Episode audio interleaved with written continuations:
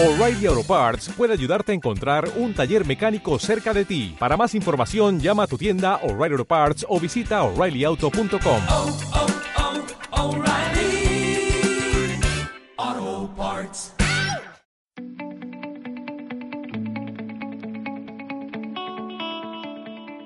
Hola, sean todos bienvenidos a este segundo episodio de Arriba Pymes.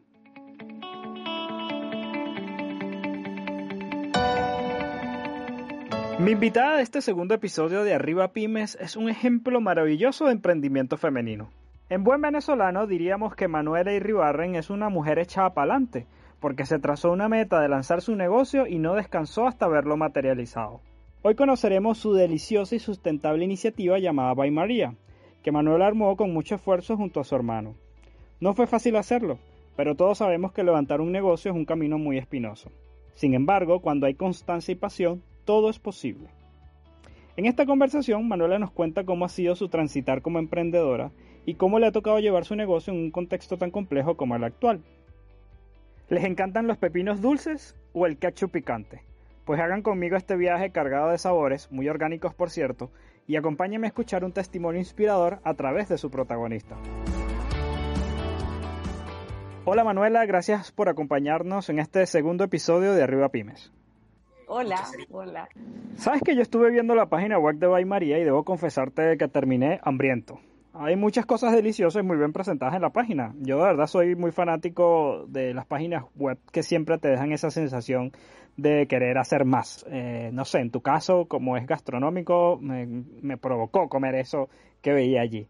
Y me encantaría que Manuela nos explicara eh, de qué trata Bay María y quiénes te acompañan en esta iniciativa. Mira, Bay María es una empresa que su idea se gesta el 2012, pero hoy se inicia formalmente el 2014. Nosotros vendemos picles y salsas con Mm, bueno.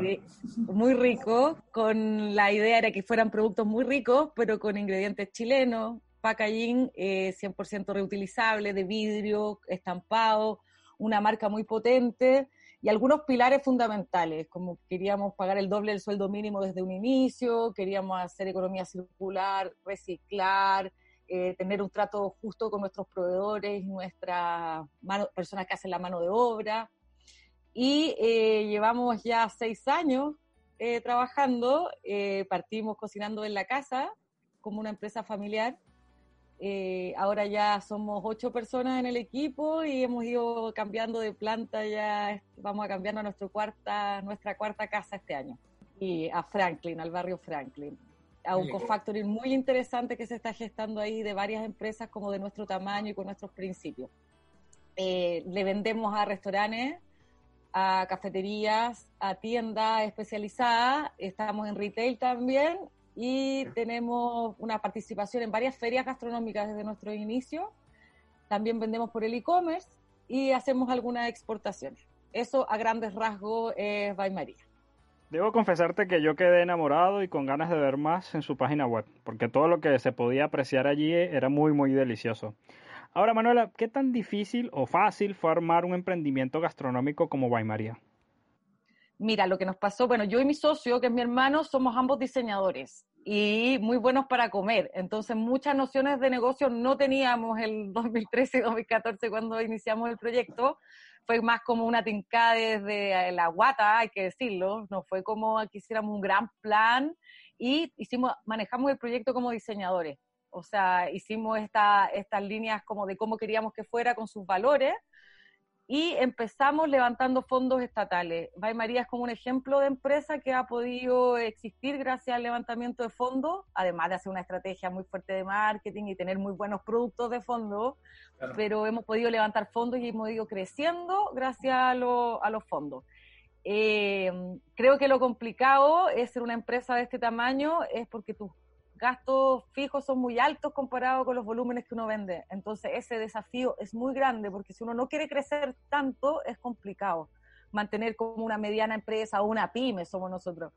Eh, dificultades que tuvimos fueron muchas porque uno no, te, no hay un manual para ser emprendedor. Entonces, al principio yo no sabía nada, pues no sabía los trámites legales, el uso de software o de Excel, pero se han ido mejorando nuestras capacidades y nuestro aprendizaje durante los años.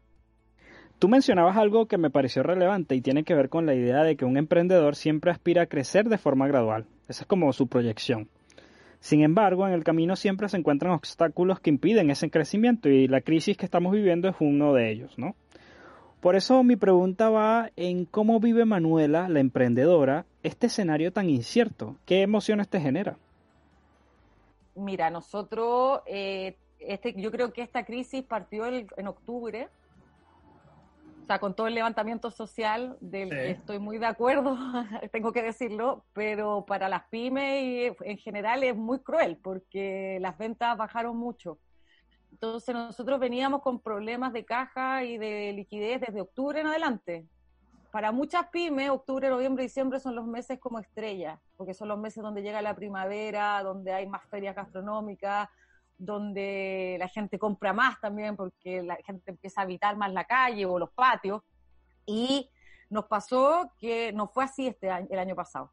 Las ventas se mantuvieron como las como, como se mantienen desde el invierno. Entonces ya veníamos con Bay María y con mi socio gestando un poco un plan de emergencia. Como ya en el verano redujimos el equipo dos personas, estábamos como tratando de comprar lo justo y lo necesario para una producción casi semanal, eh, sin estoquearnos mucho, sin tener mucho en bodega. Y esas fueron como los principios, como alertas o medidas que empezamos a tomar viendo lo que podía pasar. Eh, con lo que pasó en marzo, eh, nosotros ya fue como, o sea, ¿qué hacemos ahora? Eh, los restaurantes, que son nuestro segmento de clientes más grandes, cerraron todos casi. Y entonces nosotros empezamos a cambiar el modelo de negocio, que ya veníamos con eso, a mucho e-commerce. Es muy duro lo que cuentas, Manuela, porque a diferencia de otros países que solo están viviendo esta crisis, nosotros ya veníamos con una producto del estallido social que comenzó en octubre y que sin duda impactó severamente las finanzas de muchas pequeñas y medianas empresas. Frente a estos dos escenarios, ¿ustedes lograron predecir que esto se venía, que esto los iba a golpear? Mira, yo como te contaba desde octubre que ya estábamos un poquito como con las antenas paradas y también cuando yo empecé a ver toda la crisis que pasaba en China, eh, también yo al tiro dije, oh, esto va a afectar mucho a las exportaciones, a las importaciones, como que yo ya estaba con una sensación de que esto podía generar algo más, más grave de lo que estaba pasando. Y ya en febrero yo ya estaba un poquito alerta. O sea, nosotros achicamos el equipo justo en febrero porque yo también dije acá hay que tomar medidas, anticiparse, porque yo de aquí a tres meses, como somos una empresa chica, si no te anticipáis, lo más probable es que uno quiebre, porque uno no tiene la solvencia económica como para mantenerse muchos meses si no tomáis medidas. Claro pero a, grandes rasgos, yo no estaba con una con un plan de negocio muy como, porque como estamos cambiándonos de planta, también toda mi energía estaba mucho en armar en la planta nueva. Sabes, Manuela, con los emprendedores con los que he tenido la oportunidad de hablar, siempre les pregunto cómo gestionan esta incertidumbre que genera el no tener certeza de cuándo esto va a acabar y de que si el negocio va a poder continuar o no. ¿Cómo le da Manuela eh, cauce a la incertidumbre? ¿Cómo la cuantifica? Mira, nosotros eh, al principio tengo que admitir que fue mucho más como impactante de lo que nosotros nos esperábamos. O sea, las primeras semanas con mi socio decidimos irnos a cuarentena total y no sé si fue una buena decisión porque los casos de contagiados eran muy bajitos, pero nosotros estábamos como un, momento de mucha confusión. Fue como, uh, el, el, como el 14 de marzo, 16 de marzo, y dimos cuarentena total al equipo completo. Dejamos las operaciones. O sea, fue y en un minuto, ya entrando más en como calmándonos y poniéndonos más paños de agua fría, yo creo, dijimos, bueno, hay que hacer un plan de acción, porque nosotros no tenemos la capacidad, como te explicaba, de sostener esta situación parados, o sea, no, no existe esa posibilidad. Entonces lo que hicimos fue empezar a generar un plan de acción. O sea, yo empecé a contactarme directamente con los ejecutivos de las cuentas de banco para ver la posibilidad de créditos antes que existieran las medidas del Estado de los créditos yo dije, voy a empezar a ponerme el parche ante la herida.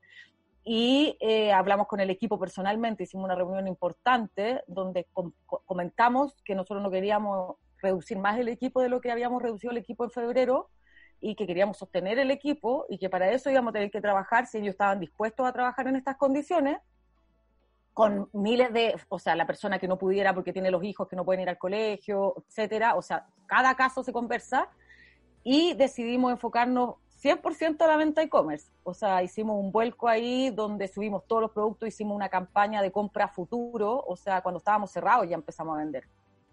Eh, de con un porcentaje de 40% de descuento y te vamos a despachar cuando podamos despacharte y empezamos a operar de nuevo. Y creo que esas fueron las medidas que tomamos como a través de la incertidumbre de qué va a pasar.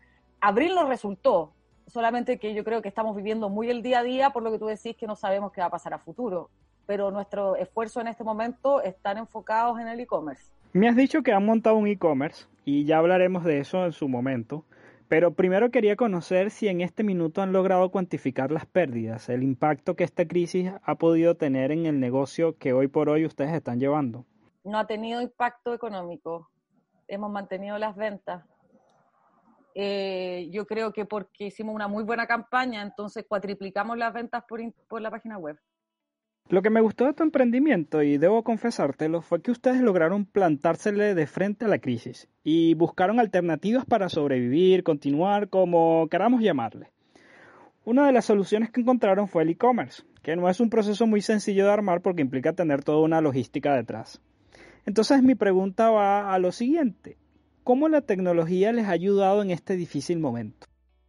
Bueno, nosotros como somos diseñadores teníamos como harto conocimiento eh, ya en las redes sociales, en la página web, y nosotros teníamos un e-commerce funcionando, con carro de compra, con todo, solamente que teníamos tantos segmentos de clientes a quien abastecer que no teníamos el tiempo ni la energía para preocuparnos solo de ese canal. Entonces, sí, poníamos publicidad por Instagram, somos parte de una cosa que se llama Red de Líderes de Facebook, entonces hacemos talleres por ahí, tenemos información y nuestra, o sea, nuestra corazonada era que ese es el, como el segmento que teníamos que explotar más, porque es donde tú le vendís directo al cliente, no tienes intermediarios, tienes el control de quién te compra, eh, puedes hacer hasta indicadores, oye, son mujeres de tanta edad, de tanta edad, de, tales barrios, porque todo se te empieza a bajar la información en la página. Nosotros ya hace tiempo que teníamos ganas de hacer este vínculo. Y con lo que pasó en marzo fue, ya es el momento de hacerlo. O sea, cuando no, cuando no, o sea, es el momento. Y empezamos a comunicarlo muy fuertemente con las redes sociales y a usar todas las herramientas. O sea, nosotros ahora usamos el e-commerce, tenemos software de contabilidad, de facturación, eh, aplicaciones para hacer las rutas con GPS, para hacer porque hacemos la logística, hacemos la distribución también. O sea, nosotros hacemos todo, hacemos la producción, la venta y la distribución. no, externalizamos esa área. Por lo que me cuentas, podría afirmar, y confírmame si estoy en lo correcto o no, que la tecnología salvó su negocio. ¿Es así? Eh, ¿Podemos interpretarlo de esa manera? O sea, nosotros, si no existiera esa plataforma y cómo la habíamos desarrollado, en este momento eh, nuestras ventas sí hubieran disminuido como un 60%. Te escucho y compruebo que le pones pasión a todo lo que haces y quizás por eso has logrado tener los resultados que ya conocemos. En ese sentido, me gustaría saber qué crees tú que actualmente se debe plantear un emprendedor. ¿Crecer, sobrevivir o reinventarse? Por lo que yo entiendo, Manuel eligió la opción de reinventarse. Bueno, eh, sobrevivir y reinventarme. Creo que las dos. Eh, yo, como te dije, abril fue bueno y pudimos mantener las ventas, pero llegamos, hicimos muchas ventas por e-commerce de personas que no van a volver a comprar en un par de meses, entonces no sabemos mucho cómo se comporta en mayo. Eh, entonces estamos con toda la actitud de poder generar más, más SKU, más, más diversificar los productos para tener como nueva oferta. Entonces yo voy a como fortalecer esa área y también yo estoy con toda la fuerza de que hay que volver un poco a los orígenes, a, las cosas que uno hace en la casa. Hemos visto el boom de, la, de lo que está pasando en las redes sociales, de que las personas están haciendo sus cosas, desde el pan hasta talleres de bordado, de, de huerto. Y María ya iba un poco para allá. Entonces, en el sentido de reinventarnos, nosotros sí nos queremos cambiar a Franklin y que ese espacio sea un espacio colaborativo de talleres, de producciones a menor escala, eh, nuestra intención no es crecer, es mejorar lo que tenemos. Manuela se reinventó y de eso no nos queda la menor duda. Entonces, a propósito de la reinvención, que es un proceso tan complejo de asimilar, ¿qué le recomendarías tú a otros emprendedores que decidieran darle un giro de 180 grados a su negocio? Bueno, yo creo que lo primero es como estar en contacto con la, con la información, con las cosas como las tendencias, con las cosas que están pasando alrededor tuyo, O sea, es muy importante para un pyme que esté eh, en contacto con la tecnología, o sea, que las herramientas existen, entonces tú, nosotros ya sabíamos que los e-commerce iban a explotar porque ya explotaron en Europa y en Estados Unidos sobre todo, entonces teníamos un referente ahí de, oye, la gente está comprando por Internet y de manera directa, o sea, hay que empezar a, a, a ver el entorno para saber qué podemos agarrar para mejorar nuestro modelo de negocio y para mejorar nuestros productos o nuestros servicios creo que es difícil, o sea, hay restaurantes que tú decís, oye, qué lata si tenés un equipo de 20 meseros y cocineros y todo, reinventarte a hacer delivery donde necesitáis cuatro personas, no el, equipo de 30. Creo que es una situación súper complicada, pero creo que la forma estos meses donde la gente va a estar eh, como en sus casas es tratar de ver la manera de hacer todo de manera digital. O sea, empezar a ver qué herramientas existen y qué posibilidades existen. Sabes que yo siempre he admirado a las personas que logran en puestos gerenciales o que son dueños de negocio eh, liderar eh, de forma positiva y darle como un cauce, digamos, eh, adecuado a toda esta situación que, que, hoy por hoy vivimos, ¿no? y que de alguna manera ese liderazgo se traduce en que la gente pueda sentirse tranquila, protegida, acompañada.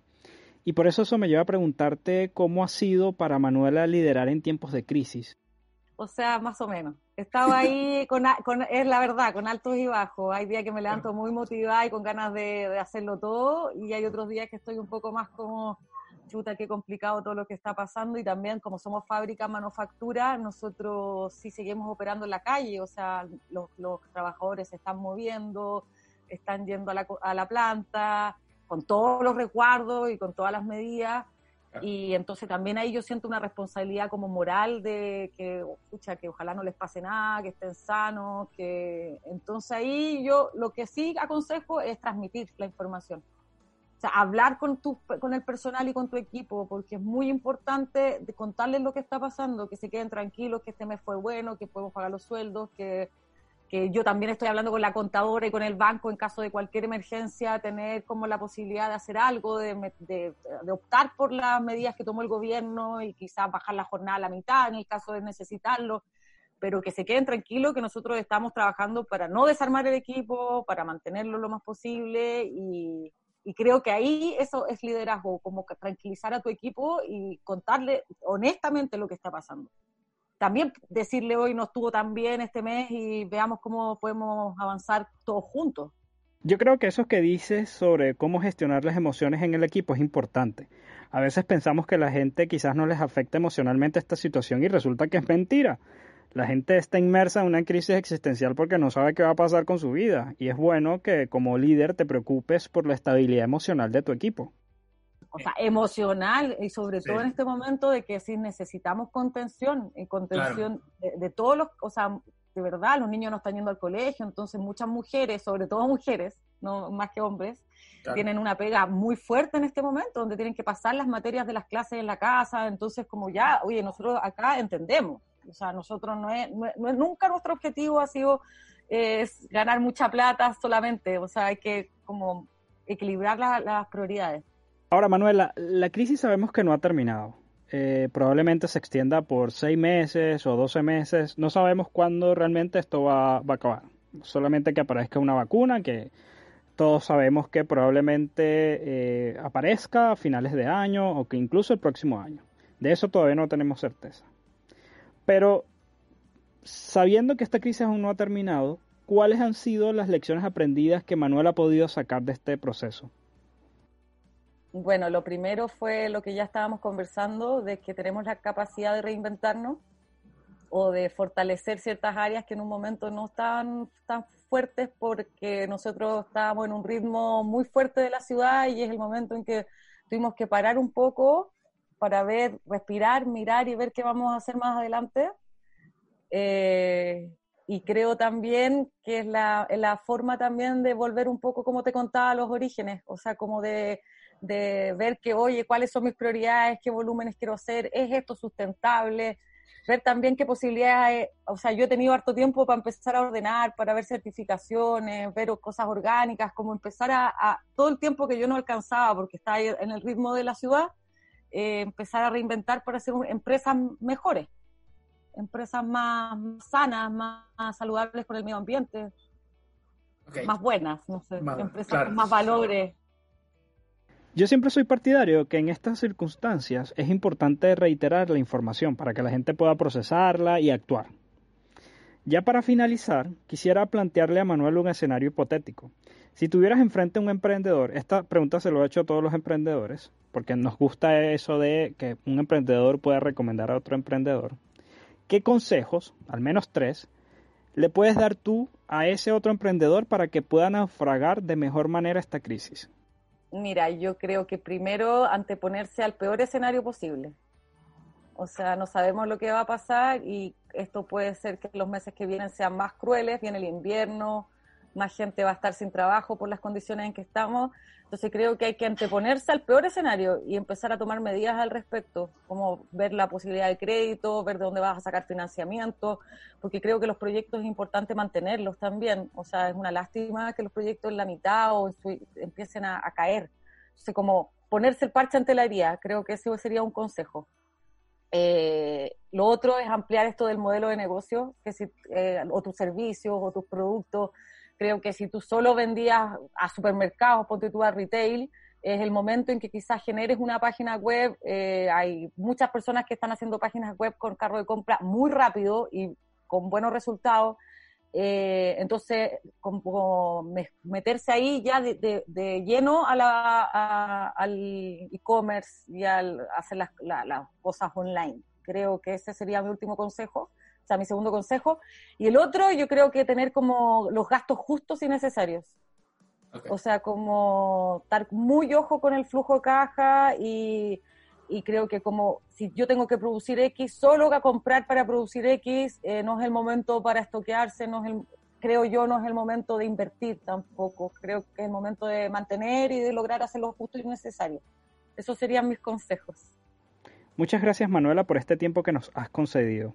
Despido esta conversación con la sensación de que sí es posible reinventarse siempre y cuando tengamos claridad sobre lo que queremos hacer y cómo lo vamos a hacer. Tener tu norte bien claro te permitió obtener los resultados que hoy por hoy conocemos. Sabemos que la crisis no ha terminado y que este tiempo hay que vivirlo un día a la vez, pero esperemos que todo marche bien. Muchas gracias por acompañarnos en este episodio de Arriba Pymes.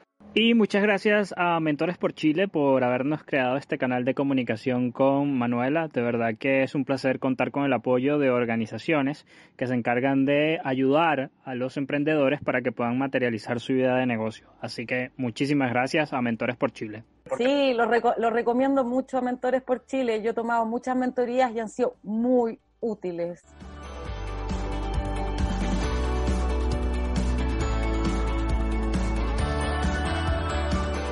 Ustedes saben, en Nubox siempre estamos ayudando a los emprendedores en su apasionante misión de crecer y ser exitosos. ¿Cómo lo hacemos? Pues a través de distintos webinars que cada mes realizamos. ¿Estás interesado en participar en los próximos? Toma nota de todo lo que nos contará nuestra compañera Marisol Aguilera en nuestra sección Impulsa tu pyme. Hola a todos, ¿cómo están? Les cuento que desde Nubox seguimos apoyando a nuestros usuarios a crecer y a estar lo más informado posible a través de contenido de valor tanto para contadores como para empresas. Y desde el punto de vista de los eventos, de webinars, tenemos fechas muy interesantes. Las próximas que se vienen son el miércoles 27 de mayo. Vamos a estar hablando sobre cómo la transformación digital contribuye a la continuidad del negocio en tiempos de crisis. Nos va a estar acompañando Rocío Fonseca, quien es la gerenta de innovación de Corfo. Esto, repito, el, miércoles 27 de mayo, esa es la fecha más próxima. También el, al siguiente día, el jueves 28 de mayo, vamos a estar hablando sobre las técnicas para vender y administrar tu e-commerce. Esto en compañía de Darío Ramírez, eh, Marketing and Partnerships de Jamseller. Y ya tenemos la primera fecha de junio, Vamos a estar abriendo el ciclo de movilización tributaria, hablando de qué contempla el nuevo tramo del impuesto global complementario. Aquí nos va a estar acompañando Oliver San Juan, quien participa en la empresa de Deloitte. Así que vamos a estar hablando con él sobre esto. Estas son nuestras eh, fechas más próximas, así que para que estén atentos sobre nuestro calendario, el cual lo pueden revisar en www.nubox.com slash eventos-nubox. Nos vemos. Gracias Mari por toda la información que nos brindaste. Quedan entonces todos invitados a participar en cada una de estas iniciativas. No te las pierdas.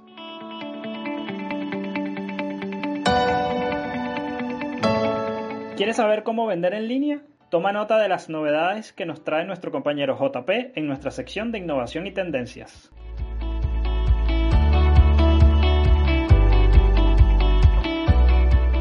La venta online es hoy el comodín para que muchas empresas puedan seguir en línea. Portales como Mercado Libre o el Marketplace de Facebook se plantean como opciones sencillas para que las pymes puedan comenzar a vender en línea o seguir haciéndolo, independiente de si tienen o no un e-commerce establecido. Vender en Facebook, por ejemplo, es muy sencillo. Solo tienes que ingresar a la sección Marketplace y crear una publicación. El foco aquí es el comercio local, y los negocios pequeños y medianos comparten vitrina con usuarios particulares, siguiendo un poco la tendencia de los grupos de Facebook de Ferias de las Pulgas, que está lleno. Mercado Libre funciona de forma muy similar, aunque aquí ya participan empresas más grandes y multinacionales. La logística siempre es uno de los temas principales al vender en línea, por lo que las aplicaciones de delivery pueden ser aquí grandes aliados. Ojo que no tienes que ser eh, un restaurante para vender y despachar con rápido pedido ya. Hoy en día estas aplicaciones hacen entregas prácticamente de todo. Busca en su sitio web o aplicación la sección de aliados o envíales un mensaje por redes sociales preguntando cómo vender mediante su plataforma y te van a entregar toda la información necesaria. Por otro lado, hay empresas de transporte que, debido a la falta de demanda para viajes de pasajeros, que evidentemente no se quieren contagiar de COVID, también están haciendo entregas. Cabify, Uber, te pueden sacar de apuros. Para vender fuera de tu ciudad, ahí la cosa se complica un poco más, aunque las principales empresas como Chile Express o Correos de Chile siguen funcionando con protocolos especiales de atención. Soy J. Hurtado y esto ha sido nuestra sección de innovación y tendencias. Gracias JP por toda la información que semana tras semana nos brindas para todos los emprendedores. En este tiempo es primordial que tu negocio esté en Internet. Hoy en día el comercio electrónico es un factor fundamental para seguir creciendo, así que no lo olvides.